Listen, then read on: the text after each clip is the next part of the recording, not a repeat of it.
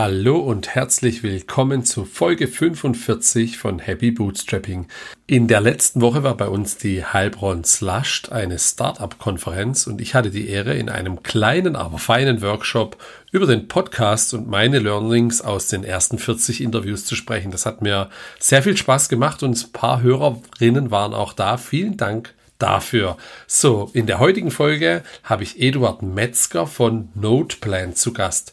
Noteplan ist eine ja, To-Do-App, welche Aufgaben, Notizen in einem Kalender integriert. Das heißt, Notizen und To-Dos sind immer am, an einen Kalendertag oder an eine Woche angepappt. Im Prinzip ist es so eine Mischung aus Zettelkasten und Bullet Journaling. Eduard hat Noteplan 2016 vor sieben Jahren gegründet und mittlerweile über drei verschiedene App-Versionen gelauncht, Major-Versionen und anfangs One-Time-Payment, heute ein SaaS-Modell. Fand es eine echt spannende Geschichte, zumal er dann auch nicht in Deutschland lebt, sondern in Panama von dort mit Freelancern zusammenarbeitet und diese teilweise auf seinem über 4000 Mitglieder starken Discord-Server findet. Plugins und Themes gibt es teilweise Open Source. Fand ich wirklich eine spannende Geschichte. Ist wieder eine etwas längere Folge geworden. Dafür gibt's auch wie immer die Kapitelmarken. Da ja, stecke ich ein bisschen Zeit rein. Wenn dir also ein Teil jetzt nicht gefällt, kannst du einfach ins nächste Kapitel springen. Ja, und wenn dein Player das nicht kann, dann würde ich mir einen suchen, der es kann. Schick mir auch gerne dazu Feedback, wie immer, an hallo at happy-bootstrapping.de. Jetzt geht's direkt los. Viel Spaß mit der Folge. Hi, Eduard. Hi, Andreas. Guten Abend bei mir, bei dir, Mahlzeit, würde ich sagen. Genau. Erzähl doch mal in eigenen Worten, wer du bist und was du machst. Ja, ich bin der Eduard. Ich bin, war schon immer, sagen wir mal, Bootstrapper heutzutage. Ich war schon also immer Unternehmer. Äh, gleich nach der Ausbildung in Deutschland das erste Unternehmen mitgegründet. Ähm, das waren dann noch mit interaktiven, also das Produkt war interaktive Whiteboards und da bin ich auch das erste Mal ausgewandert, ziemlich früh nach Indien, erstmal ein paar Trips gemacht und dann ein paar Jahre länger geblieben. Und jetzt bin ich an meinem zweiten Unternehmen inzwischen, das heißt Noteplan, was eine App ist auf macOS und iOS für Productivity, also Notizen, Aufgaben und Kalender.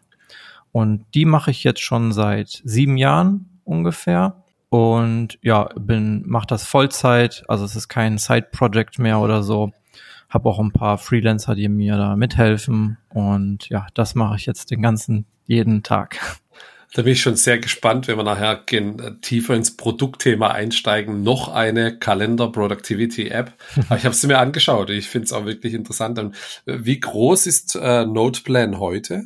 Ähm, also wir haben schon ein paar tausend User und die App hat auch kein Freemium. Ich habe das von Anfang an so gemacht. Ähm, gut, ich habe das Businessmodell schon ein paar Mal gewechselt, worüber wir nochmal sprechen können. Ähm, und wie gesagt, ja, ich habe ein paar Freelancer Teilzeit, Vollzeit eingestellt, die mir dabei, dabei helfen. Also ich kann damit meine Ausgaben gut decken und so.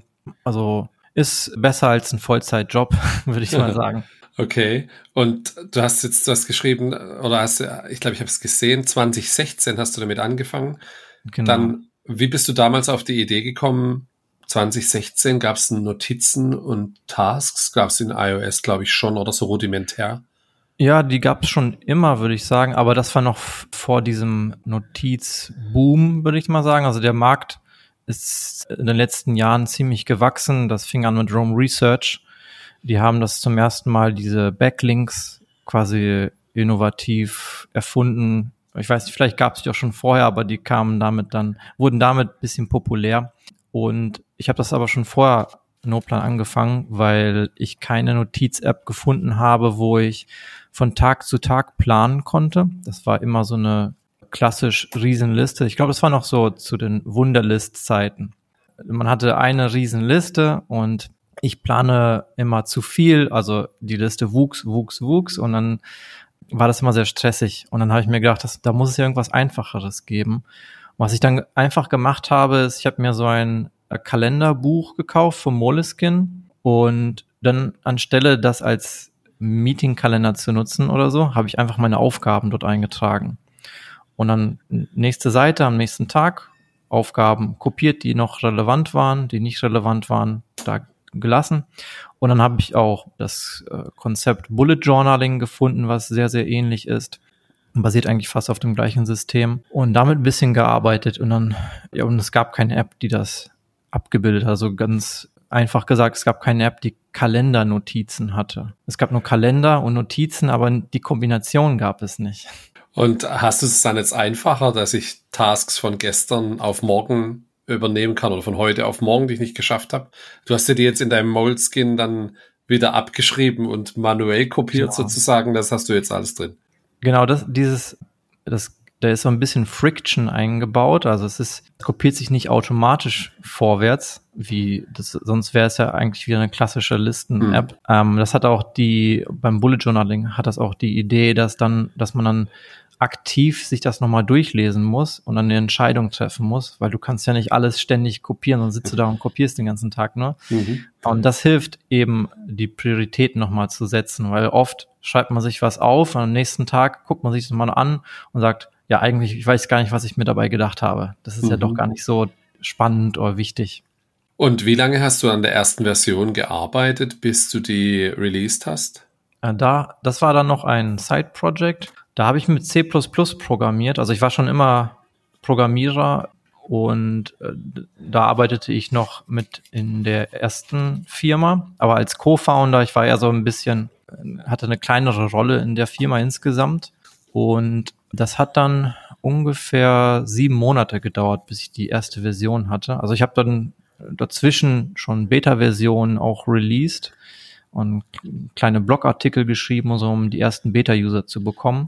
Da gab's, da war auch Medium zum Beispiel noch kostenlos, medium.com, glaube ich.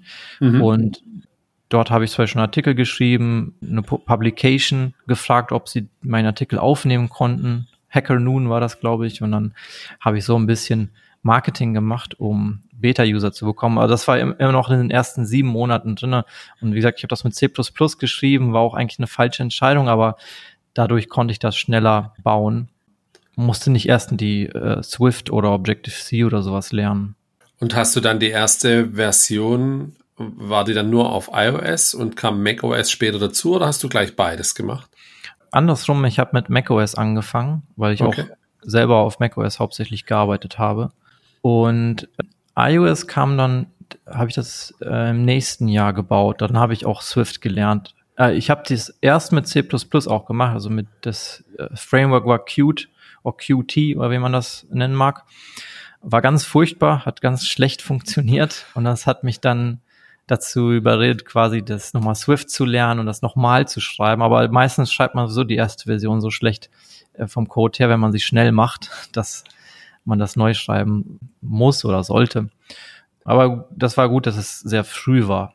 Und ja, ich habe das zuerst auf macOS released, im macOS App Store noch im alten Design, als der macOS App Store im alten Design war. Und Apple hat NoPlan dann relativ früh, ich weiß nicht, nach zehn Monaten oder so, ich weiß nicht mehr genau, äh, gefeatured. Da gab es ja oben, gibt's heute auch noch, oben ein Banner und da war NoPlan unter anderem, da waren glaube ich fünf Apps immer so drinne, zwei Wochen lang gefeatured und das gab mir dann ziemlich früh das, äh, den Umsatz, um quasi ein ganzes Jahr lang davon zu leben. Und dann dachte ich mir, ah, das, das ist jetzt ein guter Punkt, wo ich das komplett selbstständig machen kann, ohne im alten Startup quasi noch zu arbeiten.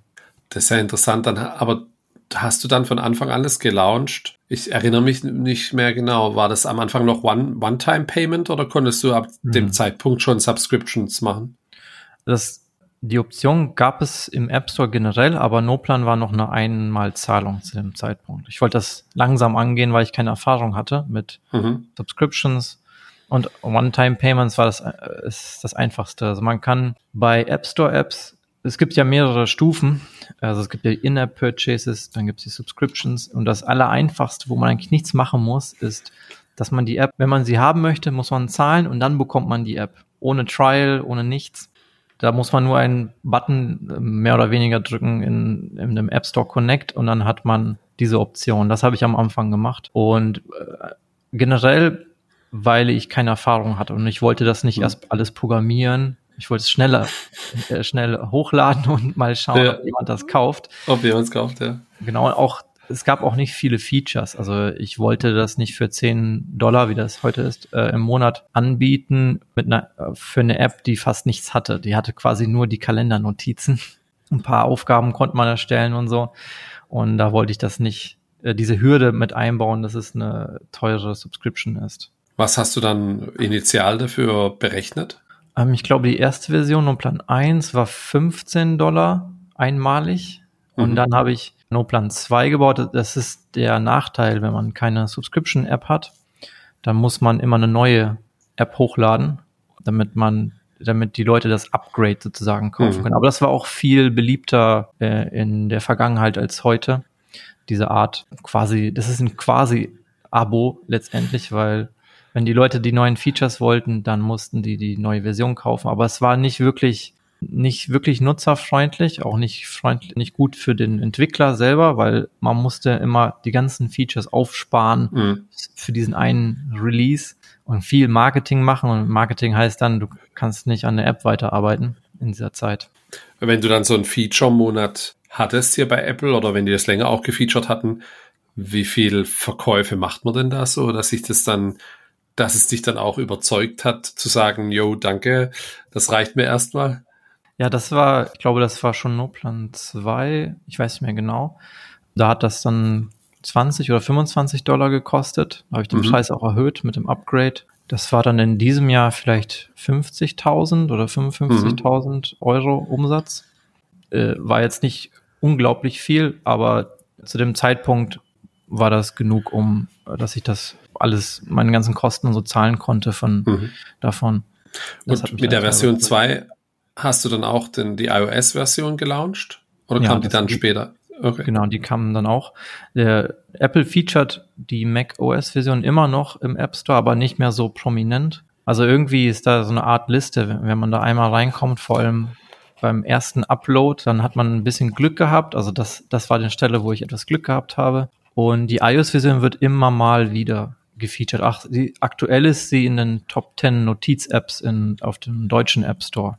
Mhm, das ist sehr cool. Hast du, ich erinnere mich noch gut an die Wunderlist-Zeiten und ich habe immer geflucht wie ein Rohrspatz, weil der Sync nie wirklich funktioniert hat mhm. anfangs. Ne?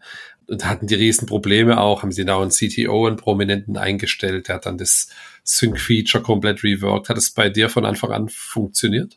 Äh, ich habe am Anfang mich auf die auf das iCloud Drive verlassen. Das heißt, ich musste nicht großartig Datenbank erstellen und sowas. Die Notizen sind immer noch als Textdateien abgespeichert. Und in der ersten Version wurden sie im iCloud Drive gespeichert. Man hat immer noch die Option, aber ich habe gemerkt, iCloud Drive ist auch nicht so perfekt dafür, weil es nicht real-time ist. Das heißt, es kann passieren, dass du eine Notiz änderst und dann wird die in einer halben Stunde oder so synchronisiert oder gar nicht und du musst den Finder öffnen. Also das sind so kleine Bugs drin.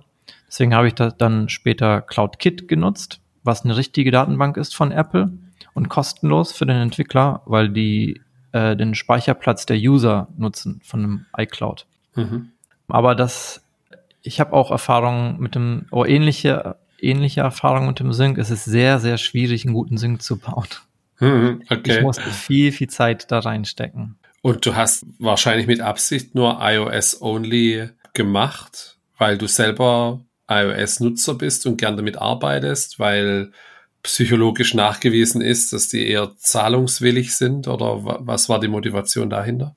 Genau, ich habe mir angeschaut, wie die Umsätze sind auf dem App Store, also die generellen Umsätze App Store, Play Store und mhm. alle Grafiken, die ich bisher gesehen habe, ist, die, der App Store hat vielleicht weniger Nutzer, aber mehr Umsatz oder den gleichen Umsatz wie der Play Store auf diese weniger auf diese kleinere Zahl an Usern. Und der Markt ist auch groß genug für einen einzigen Entwickler in einer Nische, aber auch für Teams und sowas. Also man kann auch auf dem Google Play Store anfangen, aber ich glaube, die meisten sind immer auf dem App Store. Also immer wenn ich eine neue App ausprobiere, es gibt immer eine fast native iOS-App, aber oft keine Google Play Variante. Und heute vertreibst du das in jedem Land einfach automatisch über den App Store, ist in kann ich in jedem Land runterladen, dann auch in wie viel Sprachen?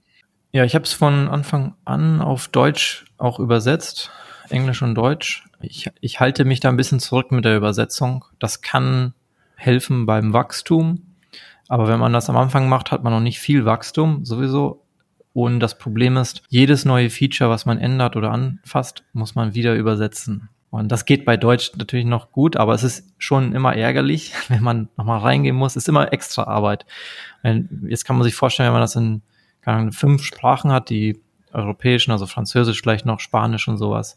Da muss man jedes Mal auch noch den Translator nutzen, um jede Sprache nochmal abzudaten. Versucht man eher keine Texte zu verändern in der App. Okay. Und, und was sind dann die beliebtesten Länder jetzt aktuell? Wenn du im deutschen App Store gefeatured wirst, dann ist auch Deutschland das zahlungswilligste Land oder gibt es andere Länder, die größer sind? Ja, Nummer eins ist USA mhm. und Nummer zwei ist Deutschland oder deutschsprachige Länder, aber hauptsächlich Deutschland. Ja, aber die USA sind immer noch viel, viel größer. Einfach weil das Thema Bullet Journaling dort präsenter ist, weil das Land größer ist und du viel eher, oder gibt es mehr iOS-Nutzer da? Ich weiß gar nicht. Ich glaube, also ich habe das Gefühl, es gibt mehr Leute, die Apple-Geräte haben in den USA und weil es auch größer ist. Und wahrscheinlich, das, weil für die 10 Dollar im Monat zum Beispiel auch günstiger ist, weil die viele mehr verdienen. Aber es, es gibt viele Unterschiede dort. Aber ich denke mal, es ist größer, mehr Geräte von Apple und so weiter. Mhm. Wann hast du das äh, Preismodell dann geändert von, von One-Time-Payment zu, zu einem zu Monthly oder Yearly Subscription? Das habe ich dann 2019 gemacht. Gleichzeitig mit NoPlan 3 sozusagen. Also ich, jedes, jede größere Version habe ich, das war auch so eine Art Pivot. Also ich habe viel gelernt von der ersten Version und das, was ich gelernt habe, dann eingebaut in die neue Version. Und zum Beispiel in der ersten Version gab es gar keine, keine Timeline mit Kalender und so weiter. Das habe ich dann in der zweiten eingebaut, aber da war das in der Mitte. Da habe ich in der Mitte einen Riesenkalender gehabt.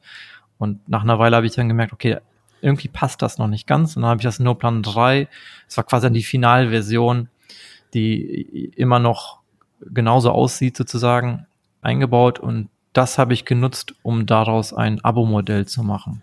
Das heißt, ich, ich habe keine existierenden Kunden quasi abgeschreckt, weil sie jetzt unbedingt wechseln mussten, sondern die hatten immer noch die Option, okay, wenn ich das upgraden möchte, dann muss ich das Abo nutzen. Wenn ich nicht upgraden möchte, kann ich die One-Time Payment-Version einfach weiter nutzen. Weil ich habe zu dem Zeitpunkt, ja. das war auch interessant, weil in ungefähr zum gleichen Zeitpunkt hat Ulysses zum Beispiel umgestellt und dann gingen deren Reviews von 4, irgendwas runter auf 3 und die oder ja die Reviews und die waren voll mit äh, mit den Kommentaren, dass das Abo-Modell, dass es nicht so gut ist, also dass die Leute das nicht gut finden. Und das hat mich ein bisschen abgeschreckt, aber das hat sowieso bei mir ganz gut reingepasst, dass ich eine neue App quasi gemacht habe. Und wie kam es dann bei den Kunden an? Hast du dann auch eine, eine Review-Abwertung bekommen? Die Abwertung nicht, weil es, die Reviews wurden quasi zurückgesetzt, weil es eine neue Version war, mhm. neue App. Aber ich habe trotzdem diese Kommentare bekommen. die, ja, dass die Leute die Abo-Version nicht mögen äh, es funktioniert trotzdem. Also es gibt genug Leute, die damit einverstanden sind, aber ja, aber es, es hielt sich in Grenzen nicht so nicht so stark wie bei Ulysses. Okay. Und hast du dann die alte Version, ist die noch kaufbar oder fliegt die dann, hast du die dann irgendwann deprecated und die fliegt dann raus? Ja, ich habe die dann irgendwann vom, wie, wie heißt das, äh, vom App Store Connect, kann die App ja auf Ready for Sale sein und dann habe ich die weggenommen, dass man die nicht kaufen konnte, aber wenn man sie früher gekauft hat, dann kann man sie immer noch, noch mal runterladen. Da gibt es irgendwo einen Tab Downloaded oder Purchased oder so gekauft.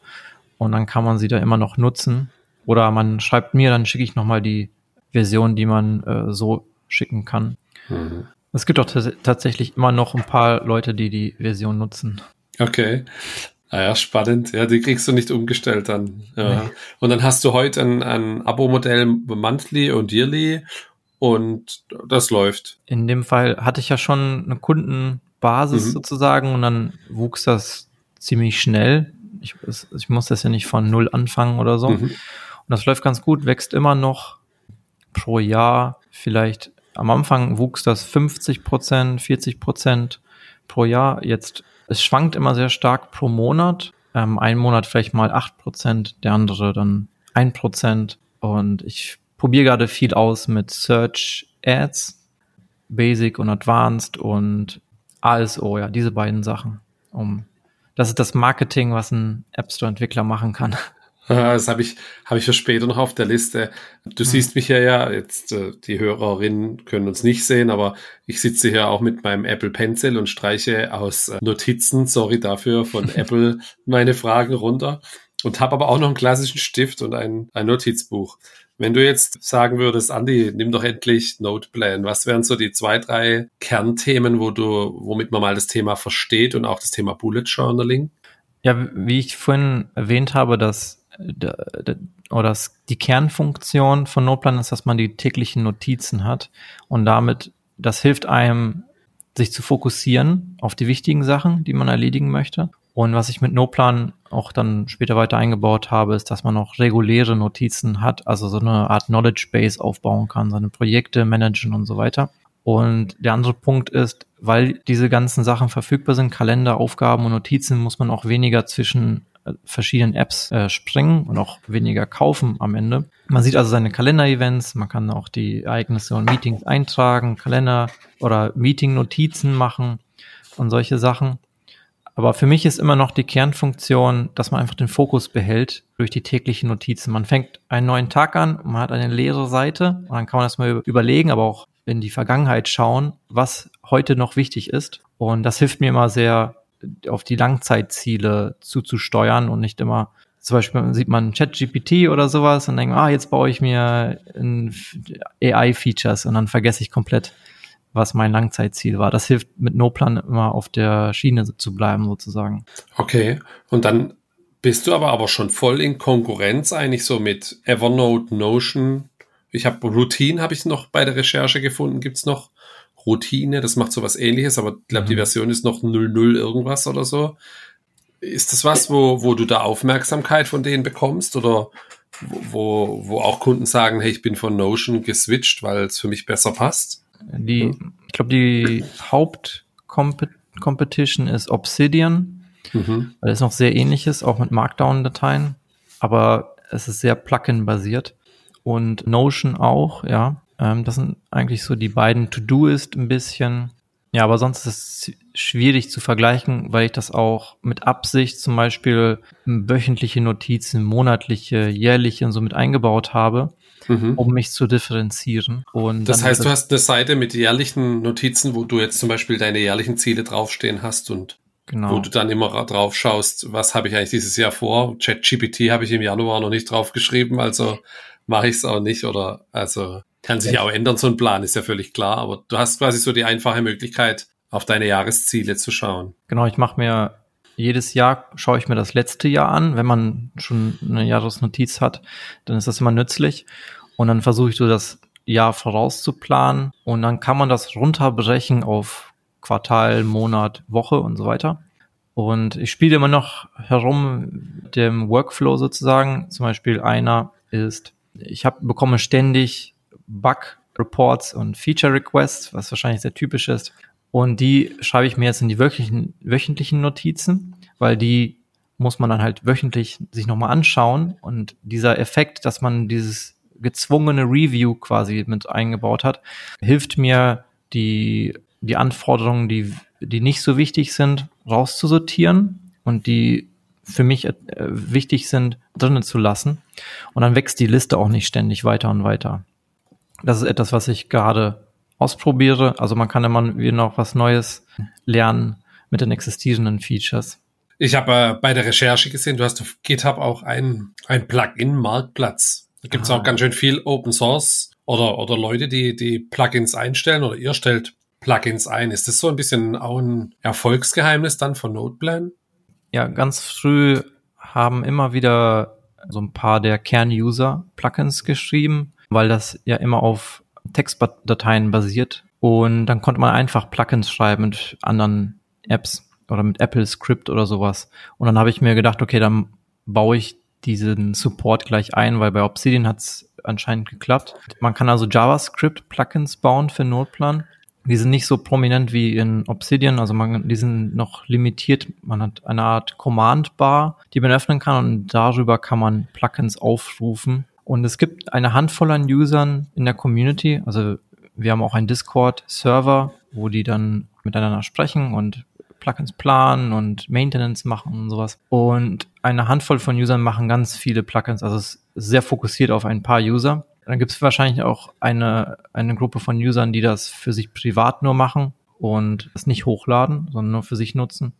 Manche bauen dann Plugins, dass man zum Beispiel von Jira was runterladen kann, seine Aufgaben oder mit To-Do-Ist synken und solche Sachen. Ja, spannend. Da ist natürlich cool, wenn man sich dem Ökosystem so öffnet, dass das möglich ist. Genau, also das ist eigentlich die, die Idee dahinter war, ich kann wahrscheinlich nicht alle Features bauen, möchte auch nicht alle Features bauen, die angefragt werden. Das heißt, man kann die aber mit Plugins trotzdem abbilden, wer das machen möchte. Bei manchen Apps wie Obsidian bekommt man noch viel Wachstum rein, aber ich glaube, man müsse die App dann schon als Freemium anbieten, was aktuell nicht bei Noplan ist, damit man dieses, dieses Wachstum auch bekommt. Du hast jetzt Obsidian ja ein paar Mal angesprochen und auch Rome Research. Ich glaube, das sind so ja zwei Apps, die ja viel aus, aus Forschung, aus der Forschungsecke oder aus dem, na, wie soll ich es nennen, redaktioneller Ecke kommen, wo man eben sehr viel Recherche macht, Verschlagwortung und du hast das Stichwort Backlinks, glaube ich, genannt. Mhm. Das ist ja auch schon was, glaube ich, was Noteplan mit auszeichnet. Kannst du kurz mal das Konzept erklären von dem Backlinking von Dokumenten dann? Genau, ja, das ist das Personal Knowledge Management. So kann man die Apps bezeichnen. Das hat Rome Research zum ersten Mal populär gemacht sozusagen. Und dort, man hat zum Beispiel eine Notiz und man verlinkt eine andere Notiz. Sagen wir mal, wenn ich jetzt an der Datenbank arbeite, verlinke ich sie zu einer Notiz Collaboration oder sowas, weil ich auch möchte, dass man Notizen teilen kann. Aber das hat natürlich was mit der Datenbank zu tun. Und dann linke ich vorwärts in, in die neue Notiz Collaboration, sagen wir mal. Und in dieser Notiz sehe ich jetzt, von wo Links kommen in die neue Notiz. Also in, im Web, das ist ähnlich im Web, aber wie bei Wikipedia, aber dort, mhm. dort sieht man nur die Vorwärtsnotizen, äh, Links in andere Artikel, aber man sieht, glaube ich, nicht die Links, die von anderen Notizen in die aktuelle kommen. Und das hat dann einen Vorteil, dass man so eine Art Netzwerk aus Notizen baut. Und man kann sich dann so zwischen den im, im Netzwerk so hangeln sozusagen, wir zurückgehen, wir dann von einer anderen Notiz wieder in, in einen anderen, wie sagt man, Branch oder Zweig springen. Das hat dann ein bisschen was mit dem Zettelkasten zu tun, was eine Idee ist von einem deutschen Wissenschaftler. Ich habe den Namen jetzt vergessen.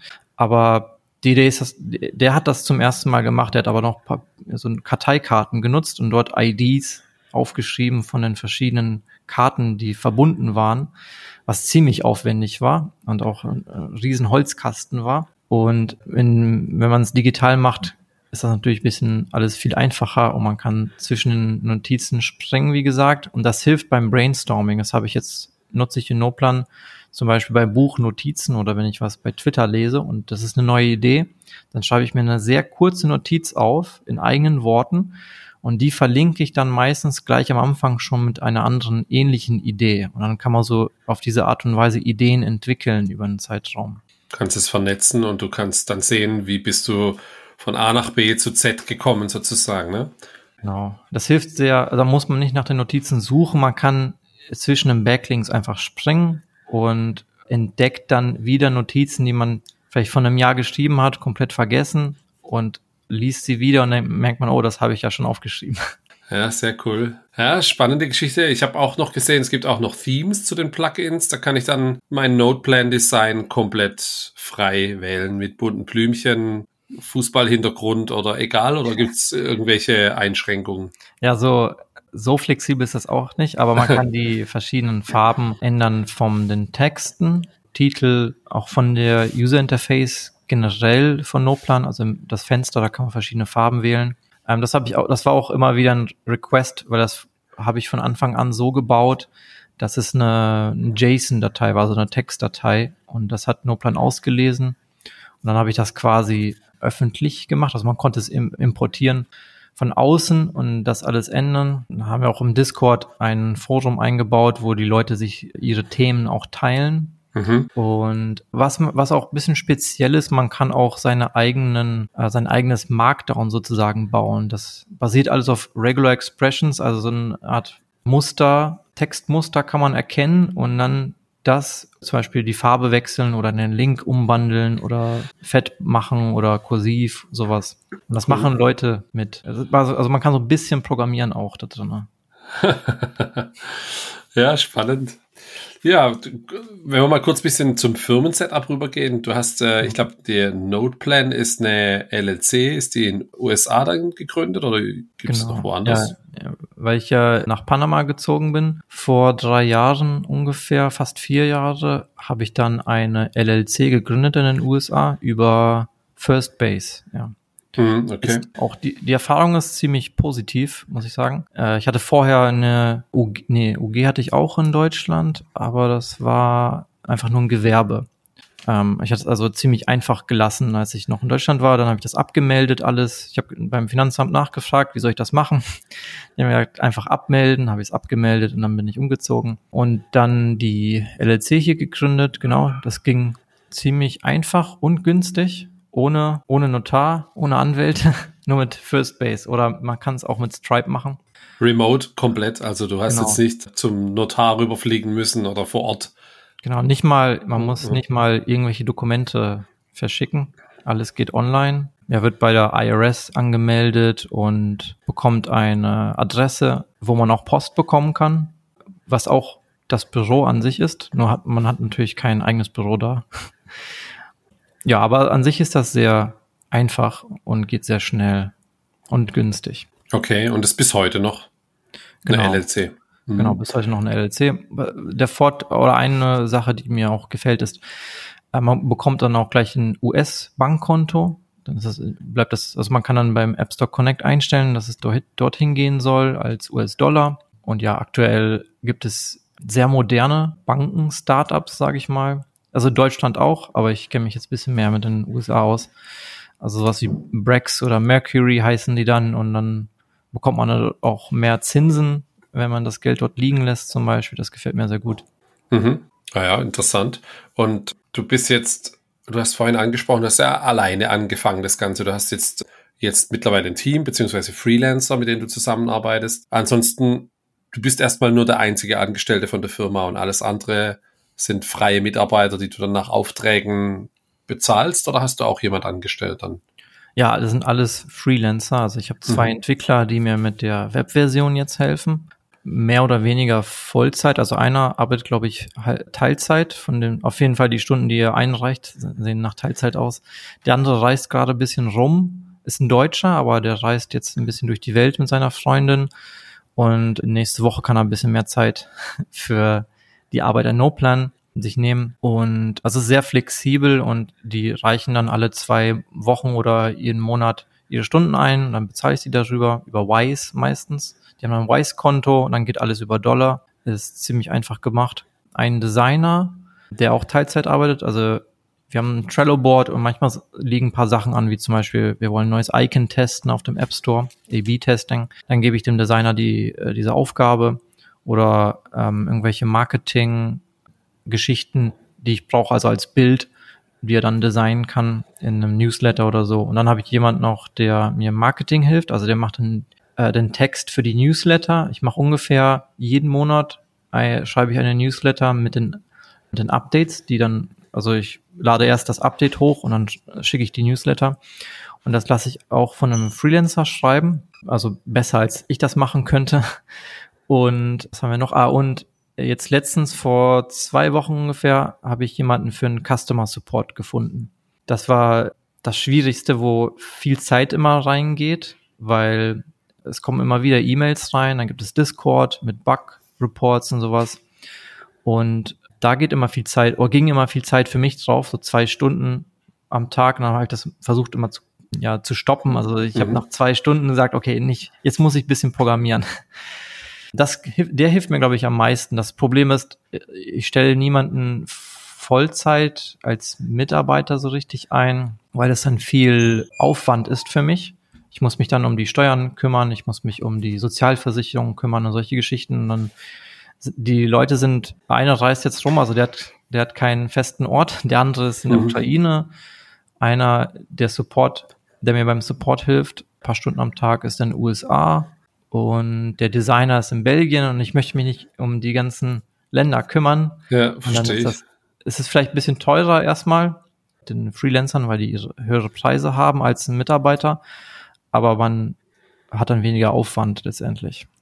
Wo hast du die gefunden? Findet man die über Twitter oder findest du, hast du da im Discord bei euch so viele Leute drin, dass sich dann welche herauskristallisieren, die sich für Support zum Beispiel eignen? Hm, ja, das war, das ist schon, war immer eine Herausforderung, gute Leute zu finden.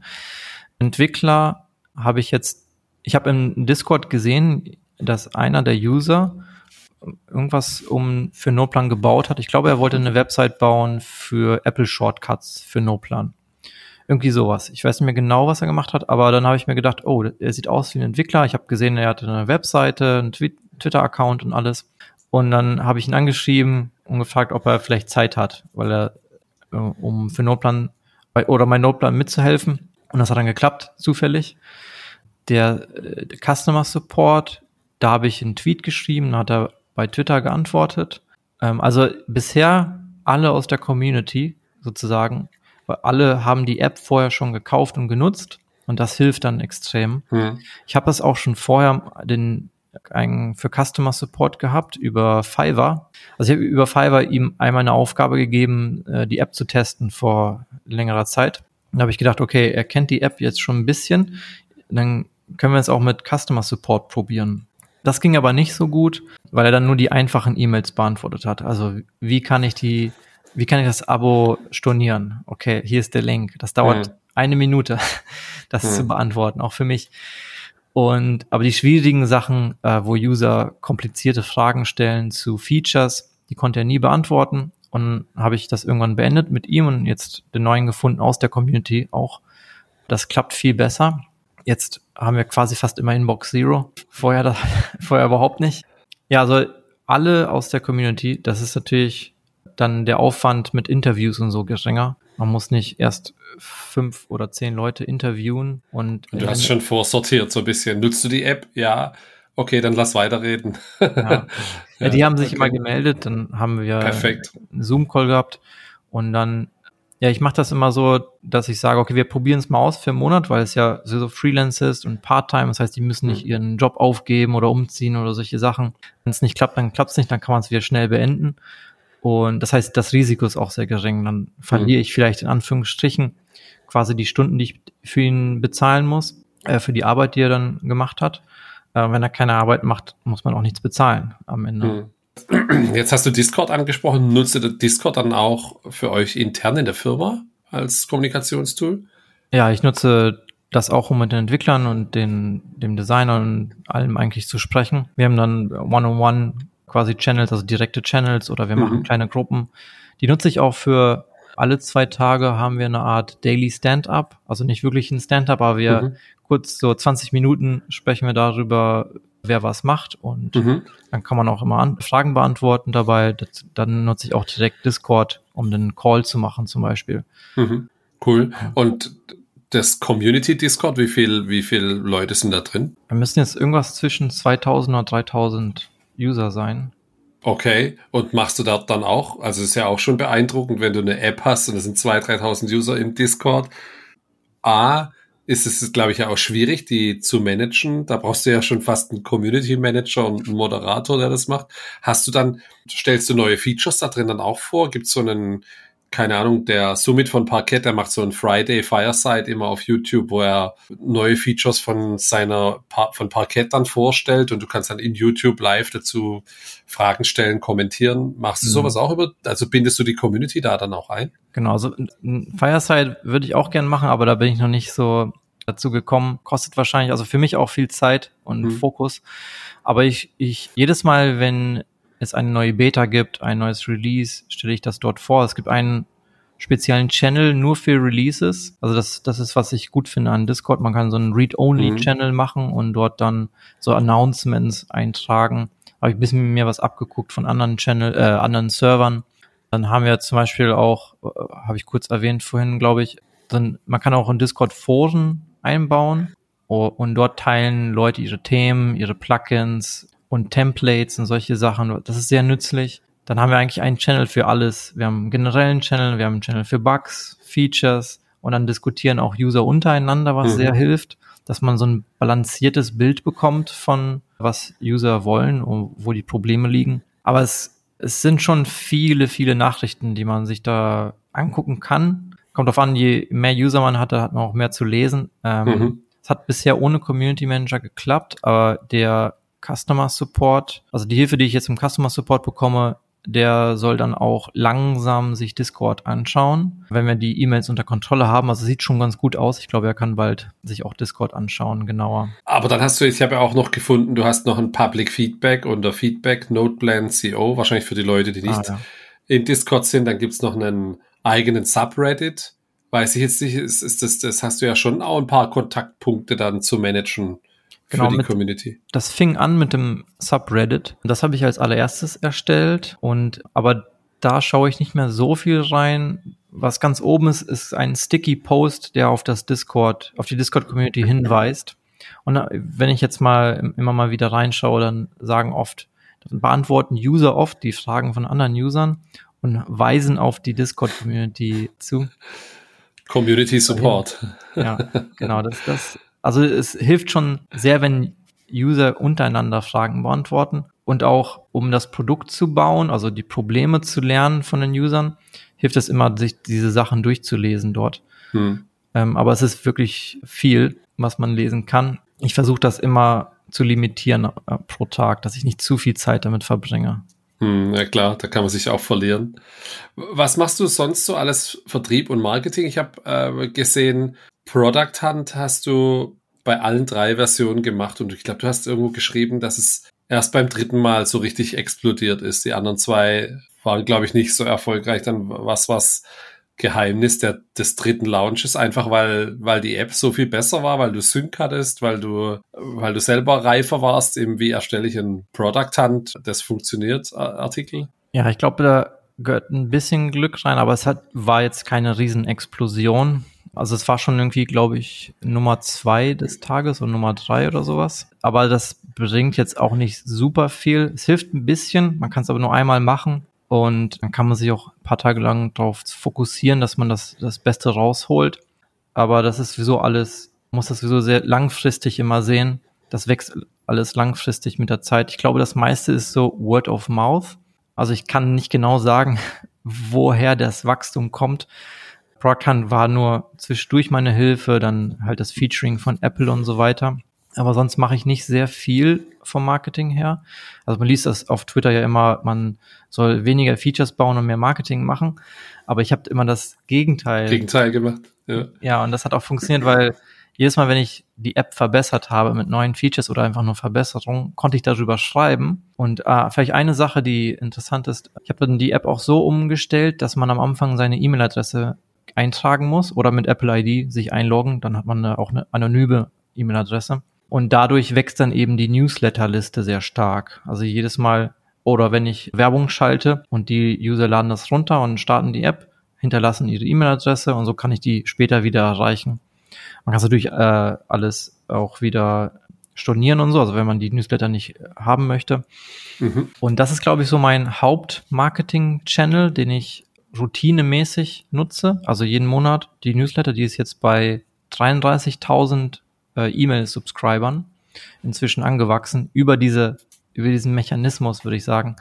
Vorher war das nur auf der Webseite, konnte man sein E-Mail eintragen, aber wenn man die E-Mail sozusagen einen Account erstellen muss in der App, dann wächst die Liste viel schneller an. Und dann verliert man auch nicht so viel Geld, wenn man zum Beispiel Werbung schaltet mhm. äh, und die Leute sich die App angucken, aber nicht ein Abo abschließen. Dann hat man wenigstens noch die E-Mail-Adresse und kann halt Neuigkeiten teilen oder auch richtige Marketing-E-Mails machen. Ich glaube, das hat sehr geholfen. Und, und die, die E-Mail bekommst du dann beim Free Trial. Ich kann mich jetzt ja auch einloggen und kann, glaube ich, 7, 14 Tage kann ich es kostenlos ausprobieren, ne?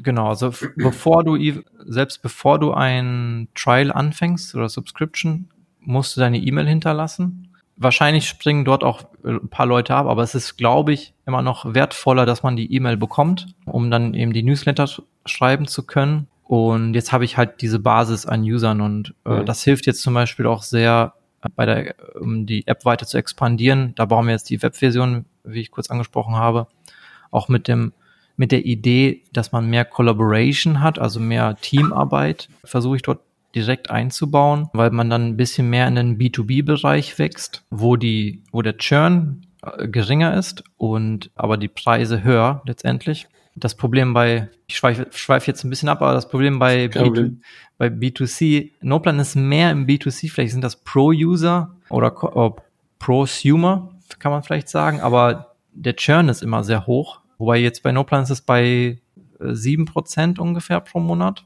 Das heißt, man muss immer wieder neue User reinbekommen jeden Monat.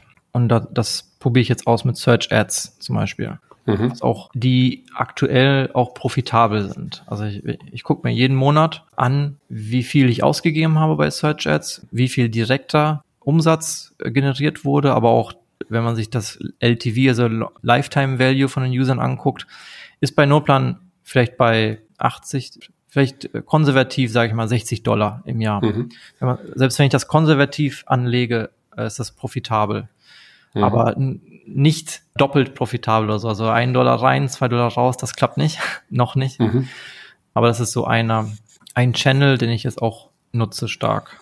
Und schaltest du dann da Werbung in jedem Land dann im App Store oder wie fein granular kannst du das einstellen? Ich habe das limitiert auf USA und Deutschland. Oder mhm. manchmal, ich probiere noch ein bisschen aus, vielleicht nur USA. Ich habe gemerkt, bei den anderen Ländern waren wir da nicht profitabel, haben wir ja Geld verloren. Und bei USA und Deutschland war das profitabel. Mhm. Und ansonsten schreibst du noch Blogartikel, habe ich gesehen, auch zum Thema Bullet Journaling oder generell Notizen, so ein bisschen Content. Das haben und, wir äh, mhm. also mit dem Marketing Freelancer früher mal gemacht. Aktuell schreibe ich nicht viele Blogartikel. Mhm. Ich glaube, das hilft nicht so sehr bei einer äh, App Store App, weil man die meisten browsen dann im, im App Store direkt und es hilft auch, wenn man viel Traffic erzeugt im App Store, äh, also direkt im App Store durch die Search Ads zum Beispiel oder wenn man ein bisschen Glück hat mit Apple und gefeatured wird. Was, was da ein bisschen mehr hilft, ist, wenn man ein Rating-Prompt einbaut, also dass man die User ziemlich früh fragt nach einem Rating. Äh, laut den Experten ist es dann auch egal, ob es negativ oder positiv ist. Das ist für Apple dann ein Signal, dass die App genutzt wird. Und dann rutscht man höher in den Keywords oder in den Keyword Rankings.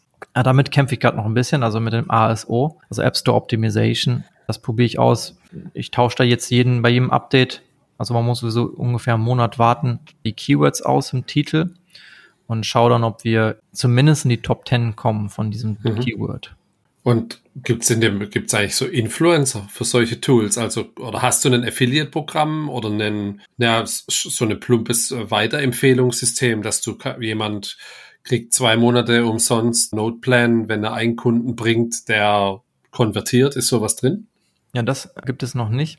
Hauptsächlich, weil äh, es schwierig ist, eine Verbindung zwischen App Store und Webseite aufzubauen. Hm.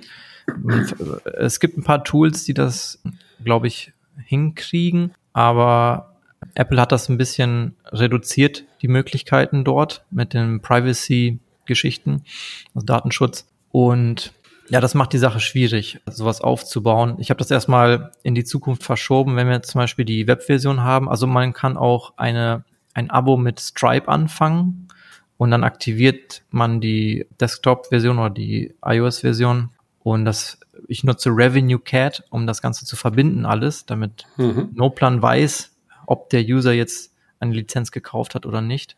Damit könnte man es hinbekommen.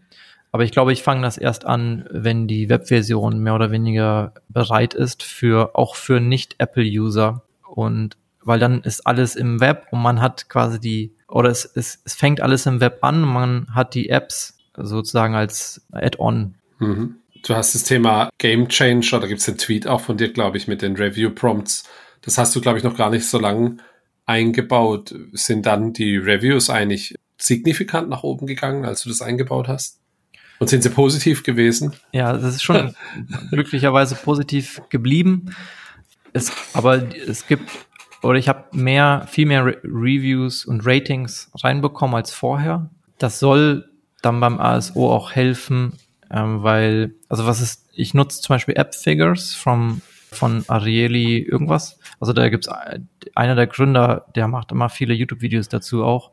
Und dort kann man sehen, wie viele Reviews und oder sagen wir mal Ratings Also wenn man jetzt auf die Sterne klickt, ist ein Rating, man muss gar nicht unbedingt einen Text dazu schreiben, sondern nur die, die Klicks auf die Sterne zählen hier. Wenn man, das zählt jetzt die Anzahl an Sternen in den letzten 30 Tagen. Also wie, wie Apple das macht, weiß keiner genau, aber so macht das, das das Tool. Und je mehr Sterne man hat in den letzten 30 Tagen oder mehr Ratings, desto besser landet man dann in den Rankings, in den Keywords. Und dann kann man dort in dem Tool auch sehen, manche Apps haben sehr, sehr viele Downloads, aber nicht so viele Ratings. Dann hat man so eine mehr oder weniger eine Chance, dazu kommt, äh, also die App zu überholen oder so, die andere App. Aber ja, es ist positiv geblieben und wir haben dadurch jetzt auch über 1000 Ratings drinne mit der iOS-App. 1200 oder so sind es jetzt, glaube ich. Ungefähr 60, 70 im Monat aktuell. Okay.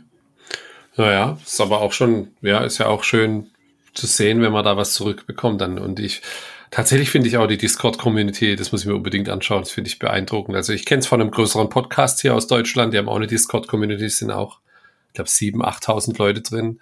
Und das ist schon super cool, dass du auch einen Backkanal für einen Podcast hast. Und finde ich auch eine spannende Geschichte dann für die App. Also die Community so einzubinden, die Review-Geschichte. Echt cool. Du hast kurz angesprochen, dass du nicht mehr so viel bloggst. Ich habe schon mir auch angeschaut, was du auf Twitter so schreibst und habe schon den Eindruck, dass du im Vergleich zu dem Erfolg, den du jetzt hast, mit einer iOS-App und mit der Größe, die die erreicht hat und den Features bei Apple, da bist du ja schon eher zurückhaltend im ja. Vergleich zu traditionellem Bild in Public, falls man das so sagen kann. Woran liegt das? Möchtest du nicht so transparent sein oder ist es nicht so dein Ding und du konzentrierst dich auf die Features? Ja, ich ist weiß nicht, ob das in meinem Fall so viel bringt, weil die Kunden sind, sind auch viele Gründer von Unternehmen und sowas, aber das sind ja oft andere Bootstrapper, die das interessiert, wenn man sowas tweetet, wie man das gebaut hat und so. Ähm, also ich bin noch nicht sicher, ob das was bringen wird oder sollte. Ich sehe das bei anderen auch, und dann schaue ich mir an, was, was für Produkte haben die am Ende.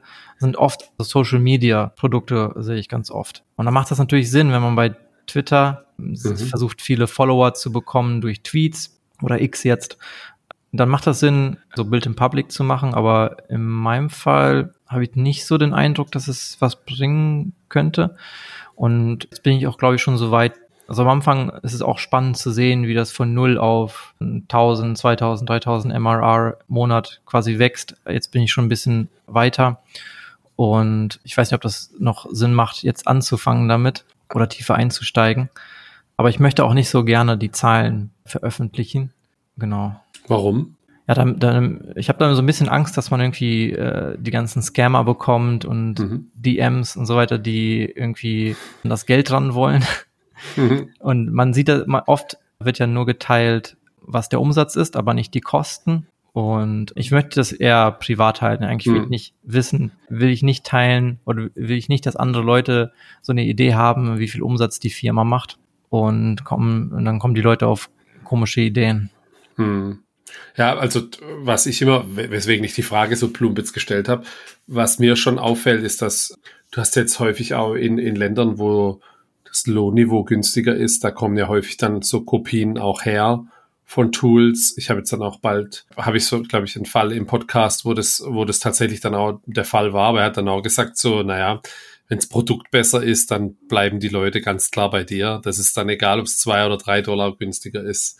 Aber ich kann mir schon vorstellen, dass du, wenn du, wenn jemand da sehr offen teilt, was, wie toll es finanziell funktioniert und man grob abschätzen kann, wie die Marge ist, dass du dann einen Nachahmer findest, der vielleicht ja. in die Nische springt und es unter deinem Preispunkt anbietet. Von daher, deswegen habe ich die Frage gestellt. Ja, ja, das ist der andere Punkt, genau. Ja, aber auch weil ich in Lateinamerika lebe, ist es so ein bisschen gefährlicher als in Europa. Das ist so der, der erste Grund, den ich mhm. genannt habe. Die sind jetzt nicht, ich weiß nicht, ob es ob die Kriminellen jetzt in den Channels sind, wo ich drin mhm. bin, aber ich will es einfach nicht riskieren. Mhm. Und das andere ist ja, es gibt auch viele Leute, die das kopieren. Es gibt auch viele Notiz-Apps und ja, je mehr man darüber schreibt, dass es funktioniert, desto mehr Nachahmer gibt's dann auch und dann mhm. ist das auch nicht so gut. Aber was ich trotzdem cool fände, ist, wenn du mehr darüber schreiben würdest, was das Konzept dahinter ist und wie man, wie man davon profitieren kann und ja, besser organisiertes Leben fühlen kann. Besser wie mit Post-its oder ja. manuellen Kanban-Boards oder solche Sachen. Also, ja, das, ja. das wäre auch nochmal eine Marketing-Idee. Ja. Ich habe das am Anfang ein bisschen versucht mit dem No-Plan-App-Channel, aber ja, ich glaube, man muss da viel Zeit reinstecken, um das, hm. die Follower aufzubauen und das zu schauen, auch ob die, ob der Traffic dann auch von Twitter oder X äh, auf die, auf den App Store fließt und sowas. Hm. Und dann muss, wenn man das zwei Jahre lang gemacht hat und dann merkt man, okay, da kommen jetzt doch nicht so viele Käufe bei raus, äh, neue Abos, dann war es umsonst. Ja. Aber man kann, das ist schon etwas, was man probieren kann, definitiv. Ich denke, für jede okay. App muss man das probieren, was bei sich funktioniert. Ich habe es bei, bei meiner, also bei NoPlan, habe ich das erstmal limitiert auf ASO, Search Ads und meine Newsletter und halt die Community auch einfach, da, dass ich den Fokus noch auf diese paar Sachen halten kann. Sonst streue ich mich ein bisschen dünn, wenn ich auf noch einen Twitter-Channel mit einbaue. Ich habe auch noch YouTube, aber da mache ich halt, meine Routine ist eben dann, okay, neues Update, Newsletter, YouTube-Video dazu auch oft. Oder wenn ich eine Workflow-Idee habe, die ich teilen möchte über YouTube, dann nehme ich ein kurzes Video auf, das dauert einen halben Tag oder so. Das sind dann meine Marketingaufgaben immer am Ende des Releases. Und äh, damit bin ich erstmal ganz, auch ganz glücklich, sonst wird es einfach zu viel. Ja, verstehe ich. Jetzt hast du zwei, dreimal die Webversion angesprochen. Wie lange entwickelt er an der schon? Was würde dieses Jahr noch rauskommen? Ist es dein, ja? Ja, es gibt schon das MVP, ist sozusagen schon ready. Da sind, sag ich mal, 10, 15 User, die das schon nutzen. Da habe ich einen privaten Discord-Channel gemacht, wo ich die, ich habe schon vorher mir die User aufgeschrieben, die immer danach gefragt haben. Dann habe ich den, Link geschickt. Also es ist schon online, aber eben nur auf ein paar User äh, limitiert. Dann habe ich das in der Newsletter auch einmal mit einer mit einem Survey oder Formular geteilt, dass ich, dass man so eine Art Waiting List aufbaut. Und wir haben die, ich glaube ich, im Mai dieses Jahres angefangen mit einem Freelancer, der dann gegangen ist und dann quasi alles fast nochmal neu geschrieben im Juni, Juli. Ja, und jetzt seit einem Monat, sage ich mal, gibt es eine Version, die nutzbar ist, aber die hat noch sehr, sehr wenige Features.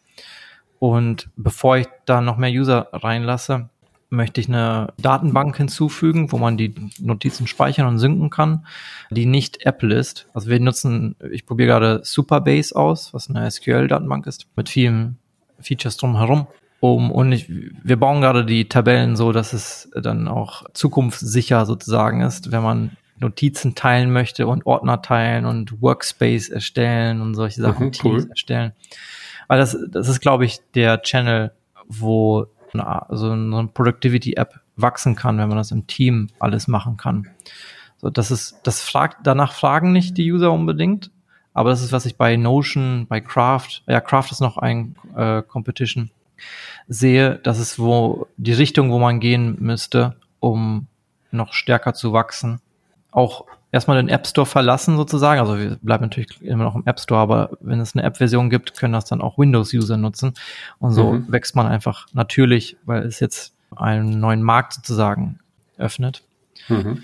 Das alleine und dann eben die B2B-Variante könnte man sagen, indem man die Notizen teilen kann. Dann geht es eher in Teams und Unternehmen.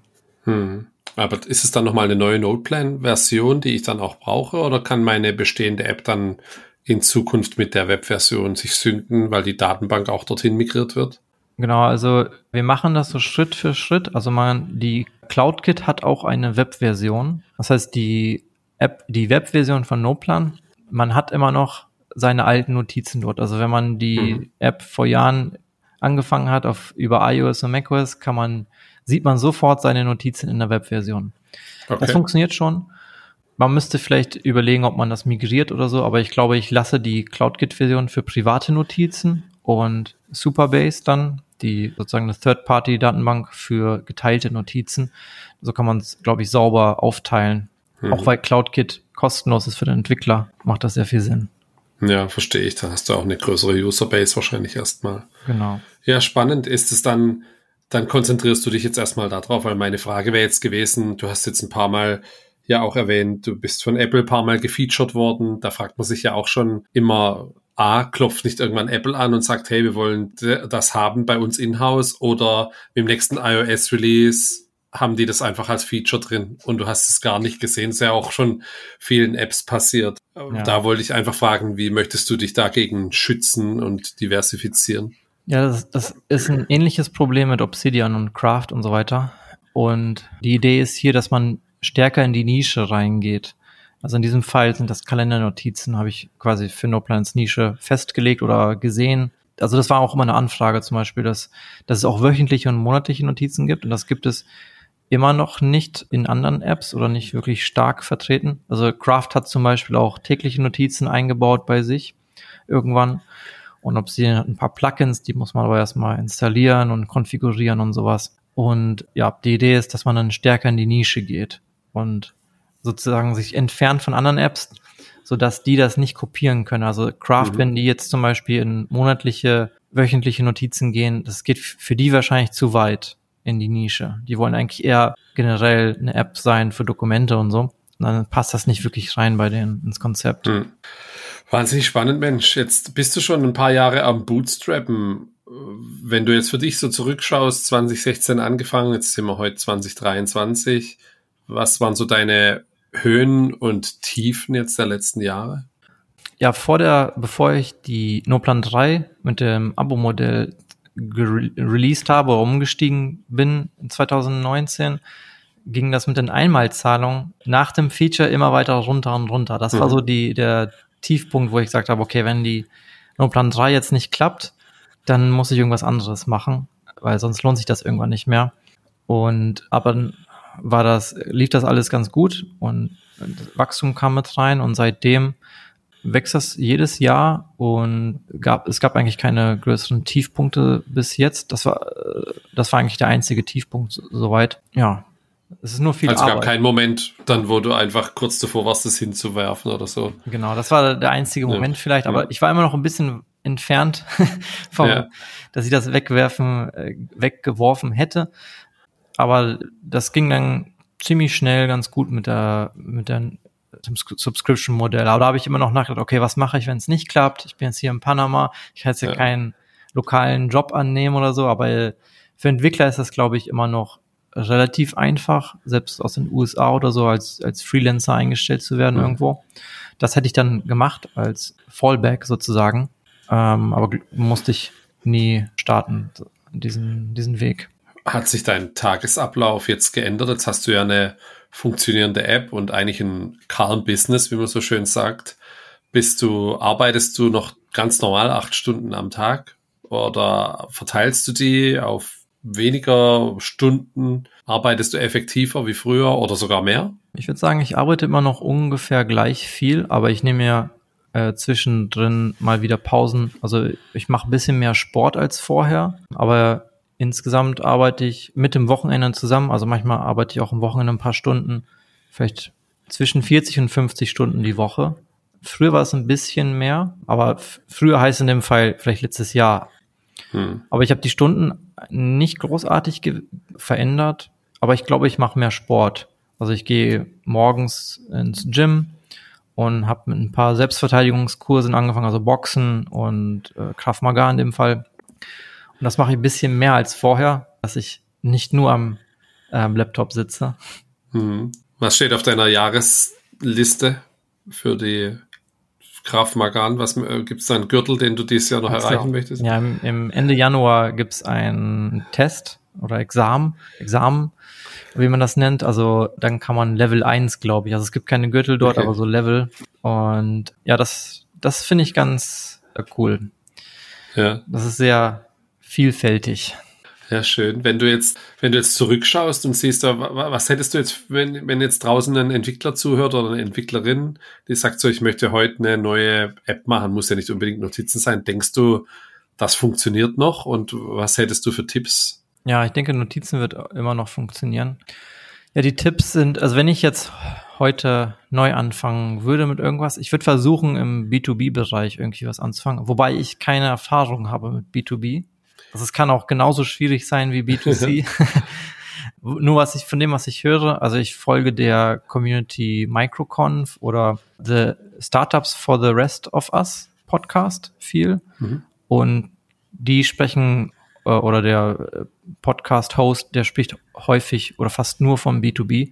Das sieht einfacher aus, aber das weiß ich auch nicht ganz genau. Also ich würde versuchen, mehr B2B zu machen und eher an einer Idee dranbleiben. Also was ich bei Twitter zum Beispiel sehe, ist, dass viele äh, sozusagen das Portfolio of Small Bets probieren zum Beispiel, dass sie, keine Ahnung, jetzt extrem gesagt, zehn verschiedene Apps anfangen, jeden Monat was Neues. Und anstelle jeden Monat was Neues anzufangen, würde ich eher an einer Idee dranbleiben, aber die Idee dann ändern anhand des Feedbacks. Also man lernt dann ja auch immer ein bisschen was dazu jedes Mal, wenn man mit den Usern konfrontiert wird.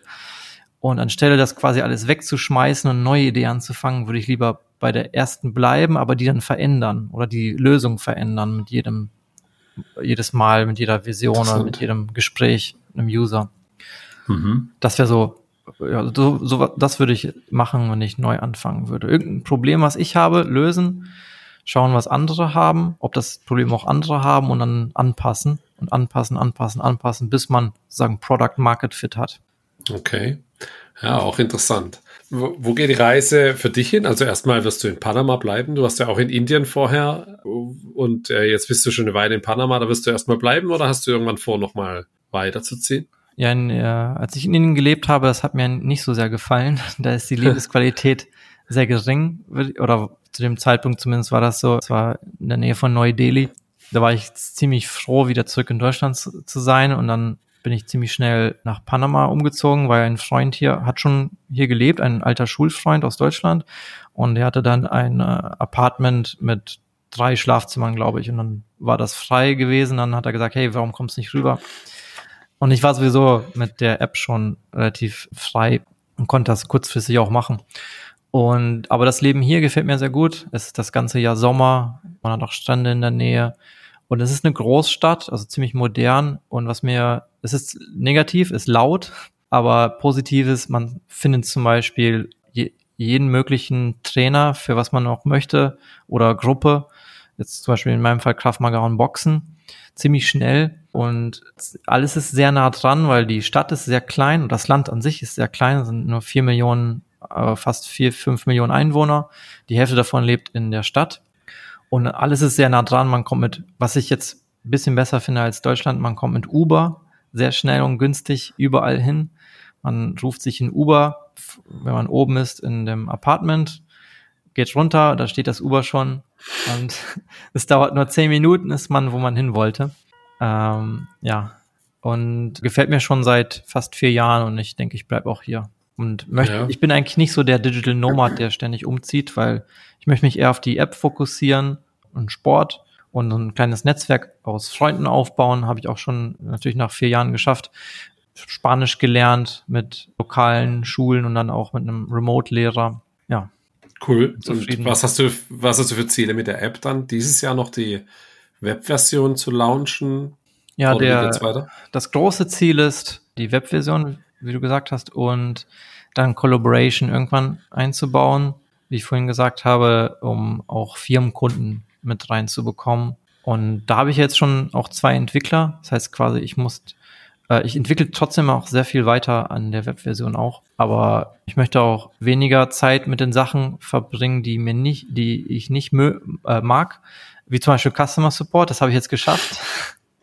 Perfekt. Und das möchte ich noch weiter minimieren, dass ich am liebsten arbeite ich am Code oder ein bisschen Marketing auch, zum Beispiel YouTube-Videos ab und zu mal erstellen. Aber eigentlich, ich habe mir auch überlegt, äh, was passiert, wenn ich zum Beispiel die App verkaufe. Dann würde ich einfach eine neue App anfangen. Also macht auch keinen Sinn, die zu verkaufen, wenn man sowieso schon einen regelmäßigen Umsatz hat. Dann, ja. ich glaube, so wie es jetzt aussieht, also wie ich jetzt darüber nachdenke, aktuell würde ich die App für immer behalten, sozusagen, so wie sie ist. Natürlich soll sie immer schön wachsen. Das wäre noch perfekt, aber wenn sie, selbst wenn sie so bleiben würde wie jetzt, würde ich das einfach weitermachen. Wie viele App-Ideen hast du noch im Köcher? Dann gibt es viele Probleme für dich, die du noch nicht gelöst ja, hast. Ein Problem ist, wie man ein Feedback sammelt und verarbeitet. Hm. Weil ich da, das ist, was mir nicht gefällt, dass man so viel lesen muss und die User schreiben das auch nicht immer sehr klar auf in der E-Mail zum Beispiel, wo es jetzt hakt oder was sie wollen. Und da ein Tool dafür wäre toll. Es gibt natürlich schon Tools in dem Bereich wie Kenny, was ich auch nutze, aber es ist auch nicht so ganz perfekt. Ähm, vielleicht ein bisschen AI oder, sowas, das könnte ein Problem lösen. Bei der Beantwortung und dann auch bei der Verarbeitung, also dass man das alles einsortiert irgendwo und vor allem die Priorisierung, weil am Ende hat man, ich glaube, fast jeder App-Entwickler hat dann irgendwann ein Jira-Board mit tausend Einträgen. Und man weiß nicht, was jetzt wichtig ist, was ist unwichtig. Irgendwie sowas. Eine Lösung, die dabei helfen könnte. Das wäre toll. Also das, das würde ich zum Beispiel ausprobieren. Ähm, das wäre auch, auch perfekt B2B. ja, falls jemand zugehört hat, kann er sich gerne melden. Genau, ja. Eduard Mensch, vielen, vielen Dank. Es ist ein bisschen länger geworden, aber ich fand es echt äh, interessant und tatsächlich ist To-Do auch so eine Leidenschaft von mir und ich muss jetzt endlich mal mich zwingen, das auszuprobieren, damit ich mal hier von meiner Zettelwirtschaft wegkomme. Genau. Vielen Dank, Mensch. Und ja, wünsche dir viel Erfolg für den Launch von der Webversion und bin gespannt, wie es weitergeht. Ja, vielen Dank für die Einladung. Sehr gerne. Ja. Dir einen schönen Tag noch. Und dir auch eine schöne, schöne Nacht. Danke. Ciao. Ciao. Ja, und das war auch schon wieder Folge 45 von Happy Bootstrapping. Vielen Dank, dass du es bis hierhin geschafft hast.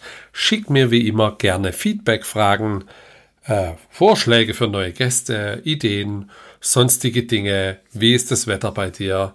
An hallo at happy-bootstrapping.de. Gern freue ich mich auch über ein, ja, eine tolle Bewertung auf dem Podcast-Player deiner Wahl. So, jetzt noch kurz. Nächste Woche habe ich echt eine coole Story und zwar den Matthias und den Manuel von Titan, einem E-Commerce-Shop für Torwarthandschuhe. Und das ist wirklich total abgefahren, was die Jungs mit ihrem Team auf die Beine gestellt haben. Deswegen hör unbedingt nächste Woche rein. Da geht's wieder um E-Commerce. Bis dahin eine schöne Woche. Mach's gut. Ciao.